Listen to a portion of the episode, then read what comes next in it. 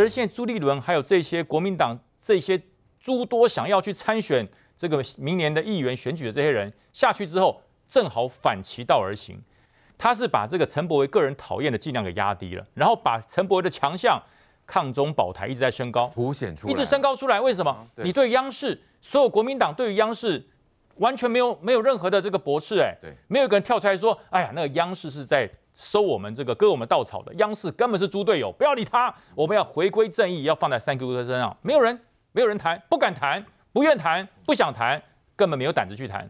那你这件事情一，你越不去谈它，选民又会觉得说，哎，奇怪，这到底是对面的这个中共要罢免陈柏惟，还是我们台中人要罢免陈柏维啊？对，我们台中自己的事，第二选区的事，什么时候轮到对岸的中国大陆，中共在那边？在那边指挥啊，对。那如果今天真的让陈柏维被罢免了，是不是以后台中第二选区归中共管了呢？嗯、那这个地下势力到底是谁？哦，人民会想。所以我说国民党真的是笨到可以。国民党不敢评论，让人觉得是默认喽。你越不敢评论，国共联手嘛。是的，你越不敢评论，选民越觉得这奇怪。哎，这种都不讲，我们都看出来了，怎么不讲？我本来可能会去投下反对，呃，这个罢免陈柏惟这一票，就冲了这一点，怎么可以让中共接手？所以我觉得国民党哈。如果不敢跟中国的这一票这个这个这个大内宣呐、大外宣呐，或者是国台办这票人用力的给他切割，不敢跟央视切割，国民党再好的牌都给你吓坏了。朱立伦跳出来，朱立伦很是很聪明啦，他就没有去谈央视这一块，他全部都在谈说毒株、毒空气、开放毒品。那人家只要问你一句话，那央视的你承不承认？央视的这个评论你承不承认？国民党是不是跟着央视的指导四步棋在走？那你如果不敢讲，你讲再多都没有用。对，因为陈伯维当选的核心价值就是抗中保台。嗯、那你这个时候让人民又想起来说：“哎呀，原来如此啊！原来中国这一票这个国台办的人把陈柏惟看得眼中钉、肉中刺，所以要透过这次的罢免，要把这个抗中保台的人把他给干掉，把他给罢免掉。对，那这怎么行？这怎么行？嗯、那用这个方式，陈柏惟其实慢慢在号召当时支持他这些年轻人：是你不回乡。”中国的政策就得逞了。你不回乡，所有最讨厌中国、最反对共产党的这个立委就要被人家罢免了。那你这年轻人本来不回来的，他就回来了。哦，所以我觉得国民党怎么一直在掉入中国共产党这个猪，不要说队友了，这个这头猪的这个这个圈套里面呢？你就跳出来，勇敢的说，共产党那些不干我的事啊，也请你这个对岸的央视给我闭嘴。我们台湾的事不归你们管，你只要这样讲，陈柏惟就完了。显然朱立人对这些有关中国的事完全噤声，完全不敢评论，完全不敢评论，对不对？你看我都没听到他讲。央视跳出来四项指导，国民党没有任何的反应，没有反应。但是呢，美国出来讲一句话说，哎，这个呃呃，这个这个境外势力将将是成为打趴台湾这个政党，而且台湾的这个整个政治要被打趴，主要是台湾内部有这个内应中势力，呃，马上就跳出来，呃，这个这个这个中。中这个美国拿了不正当的这个资讯，对，又没有人讲你，你出来对号入座干什么？对，可是央视都已经点名道姓讲到你嘞，你怎么没有跳出来给他反抗一下？所以我觉得这一点哈，就是国民党目前最大的罩门。是啊，那国民党对于这种中国那种假机器的这种哈语音假主播，他也没有没有反应，他也没反驳，这多离谱，你知道吗？因为我本身有在做 YouTube，所以很多这些直播主就一直在打电话问我说：“他说将军，请问一下哈，哎，最近我们的点阅率怎么差这么多啊？”以前随便一个影片啊，好玩的、有趣的影片丢上去，可能都是破万，怎么现在都是五千、三千？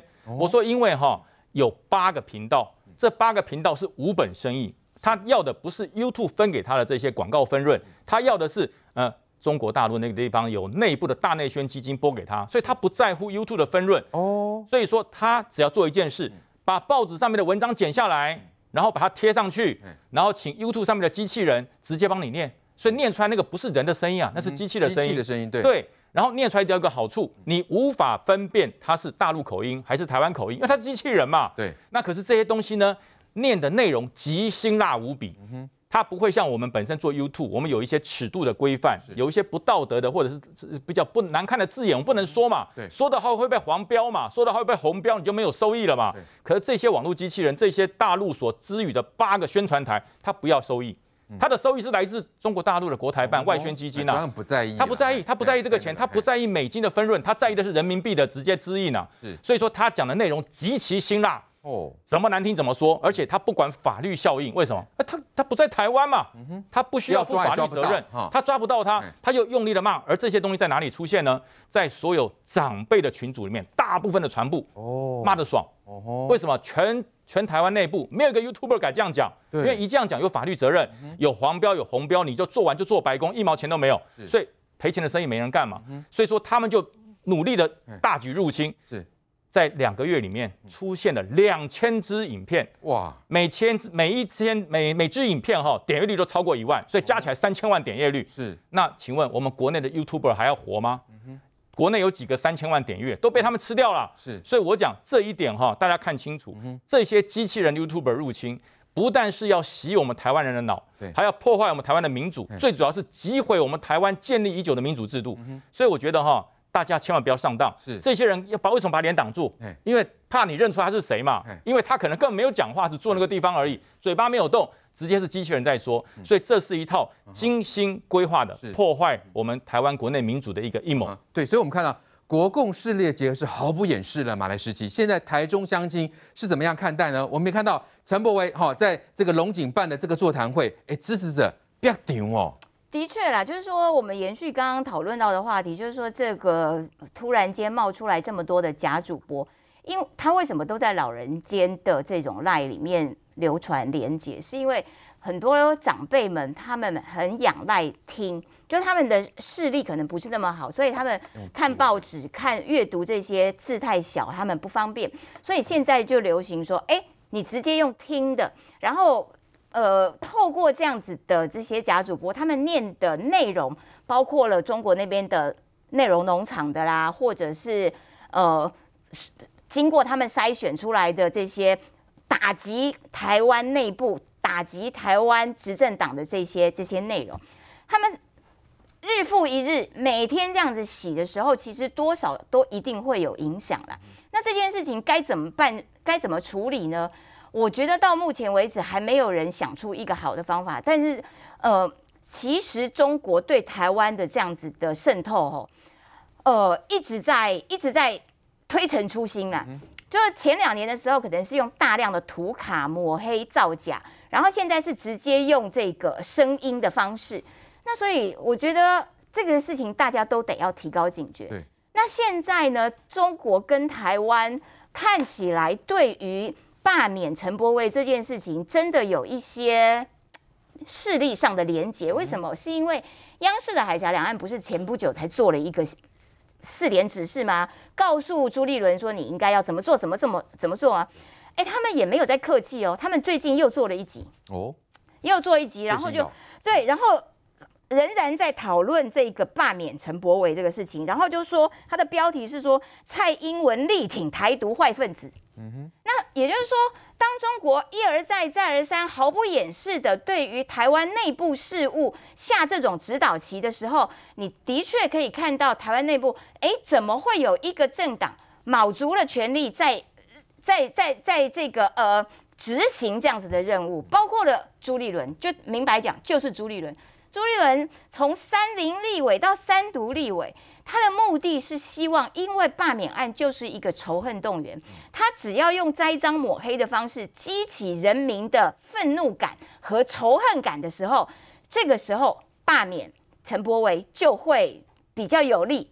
那如果罢免陈柏惟对于国民党比较有利的时候，你就会觉得奇怪喽，哎，那对中国也很有利啊。对，那所以我们应该要顺着中国的意吗？那你朱立伦为什么要去呃配合中国这样子的指导期？为何为什么要去让中国借由罢免陈波伟而得利呢？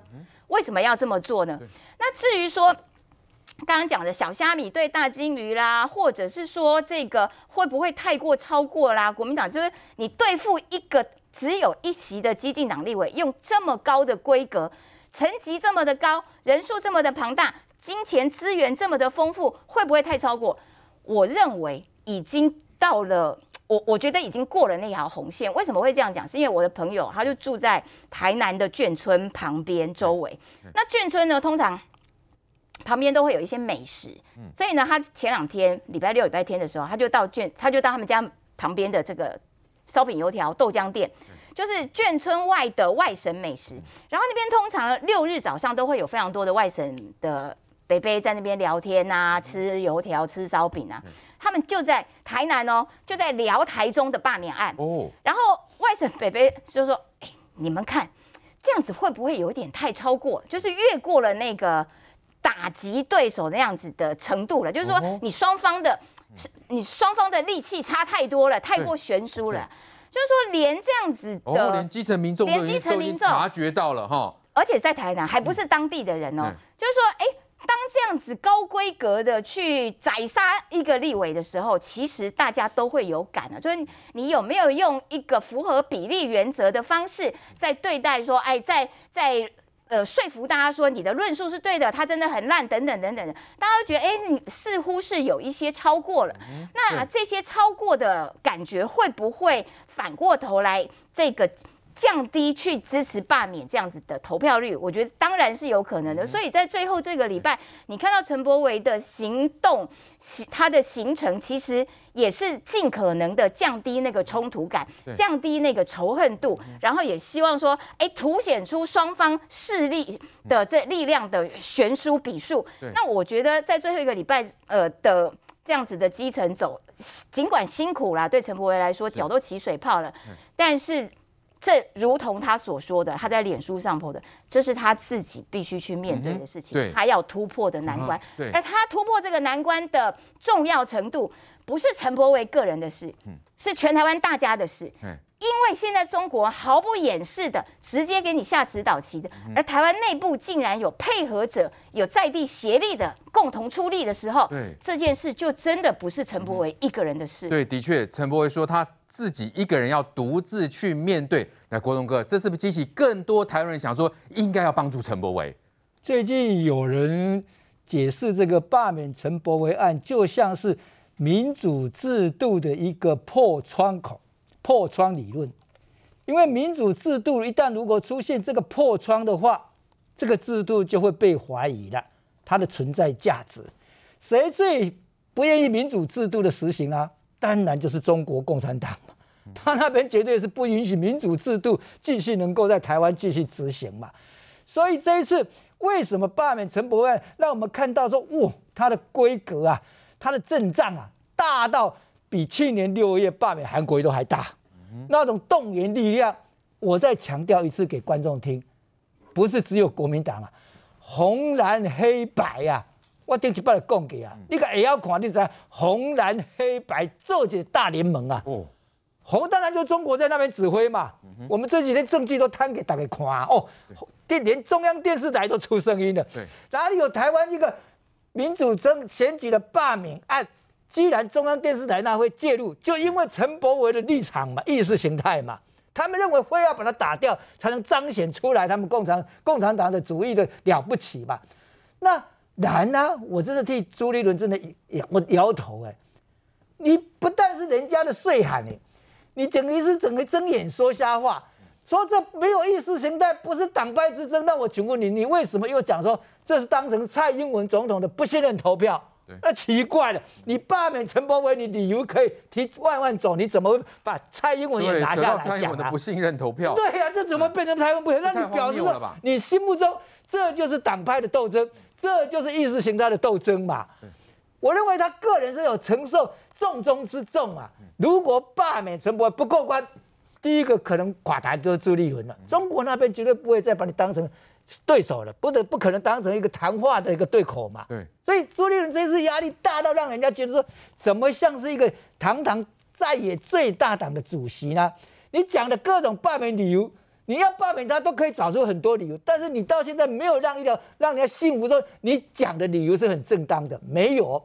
今天我们看见红蓝黑白大联盟是打着民主在反民主，嗯哼，对，这个是最糟糕的事情了。当时这本历史的中间没有讲到说很多人假借民主制度在反民主制度。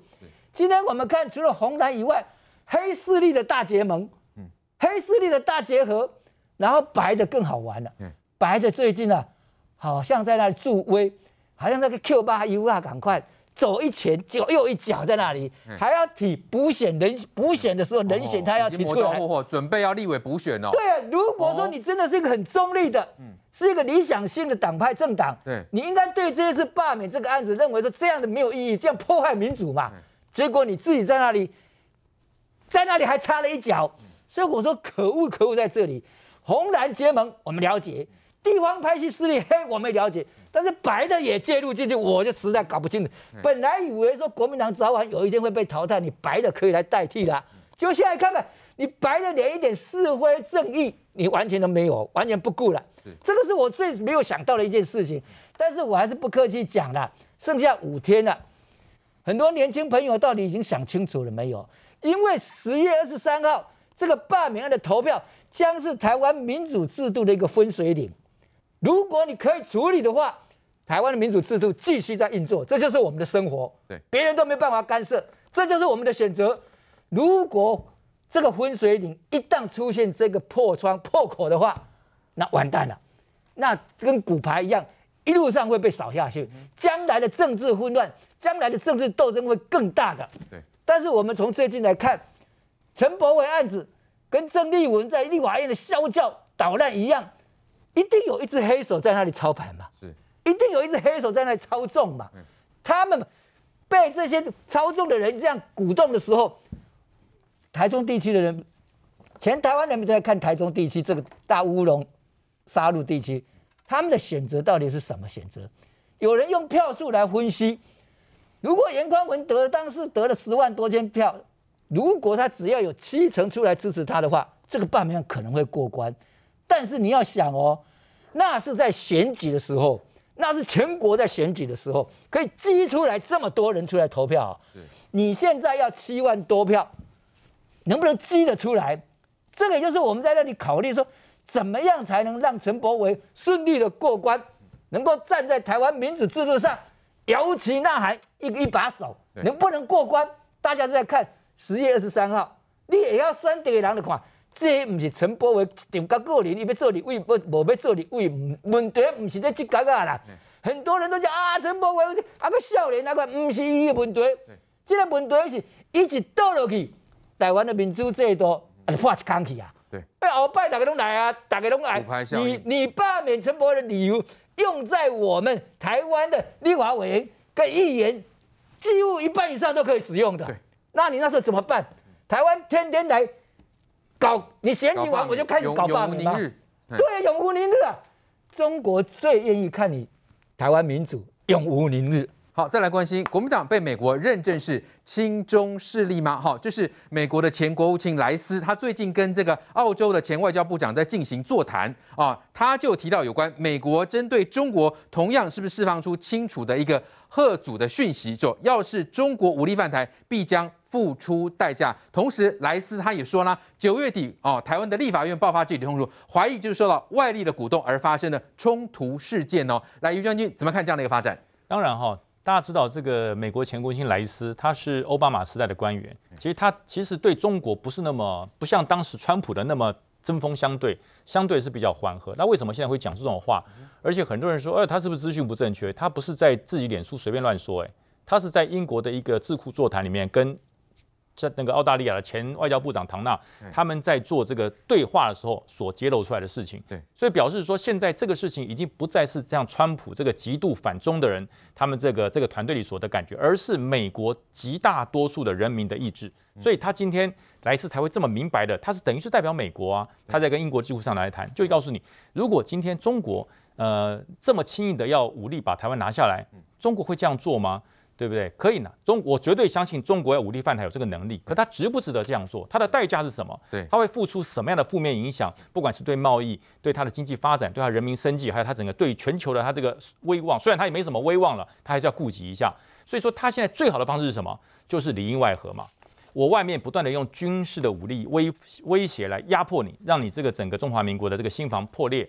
然后内部呢，又有一个混乱的政治，让你内忧外患，他这一举就可以来做非常这个我讲嘛，不战而屈人之兵，是。最佳的统一台湾的方式。现在中国大陆就在做这个方式啊，唐纳知道啊，莱斯知道啊，全世界都知道啊，对。对不对？那但是呢，为什么会跳出来对号入座嘞？对，唐纳有说中国国民党吗？他没有讲哦，他只是说现在可能是暗中颠覆的方式，比照乌克兰的的这个做法。对，那那这为什么国民党尴尬嘛？那国民党朱立伦他怎么？他说民进党就这样提供错误讯息。对，是这样。对，民进党提供让莱斯认为是这个 哦，这个国民党是亲中势力，好，或者说这些澳洲前外长是民进党这么厉害。我我真的觉得民进党都这么厉害哈，我们早就买到 F 二十二了。对，真的没有那么厉害。所以朱立伦你也不要对号入座，莱斯也好，唐纳也好，他没有指明是中国国民党嘛，他只是说中国大陆有这样做，可能是指小粉红啊，可能是指那些机器人主播啊，都有可能嘛。你不要这么快就跳出来，就马上就要一一个一个这个一个太极拳又打回去，说是民进党，人家没有说是你啊。所以我觉得很多时候哈，不要此地无银三百两。你跳出来，立法院你可以讲啊，我们立法院是对了民生经济，对于国内的稳定，我们才会呃这个再来监督这个执政党啊，不然在野党不执不监督执政党，我们要做什么？那至于美方的做法，我会再去进一步了解哦，再去做沟通。你不是要跟美国做个良好的沟通吗？还要在美国设一个国民党在美国的一个联络的管道吗？你可以透过这个管道去沟通，不要这么急着打回去，否则人家就马上说，你看此地无银三百两，承认了吧？所以我觉得朱立伦有很多时候哈讲话太急了，可能是最近时间他跟着跟着这个台中外面这个行脚啊，这个做这个霸这个三 Q 的活动，做的头都昏了。我觉得沉潜一下，研究一下再发言，不要那么急的发言，否则的话言多必失。对，的确，来明玉看起来朱立伦该否认的时候不否认，好，你不用自己跳出来，现在啊不打自招的轻中势力喽。好。不过坦白讲啦，就是说朱立伦就算不呃，就是说自己对号入座，莱莱斯虽然没有指明是中国国民党啦，不过他言谈之中哦，我觉得他也蛮注意时事的。他说立法院九月底哦，苏贞昌在进行施政报告的时候爆发肢体冲突啦哈，然后他认为这那那谁在爆发肢体冲突啊？不就国民党吗？不然还有谁？所以就是说你就算不对号入座，问题是这个大概大概也是因为不会没有别人嘛，当时还有谁来加入这个抗争？最主要就是国民党嘛。人都看得很清楚啊，好，国民党这些一连串动作背后目的是什么？啊，就那就是，我就说，那这个朱立伦自己要解释啊，因为朱立伦他自己在竞选党主席，或他就一直到现在都在强调说，他的政策是亲美友中，哦，亲美友中。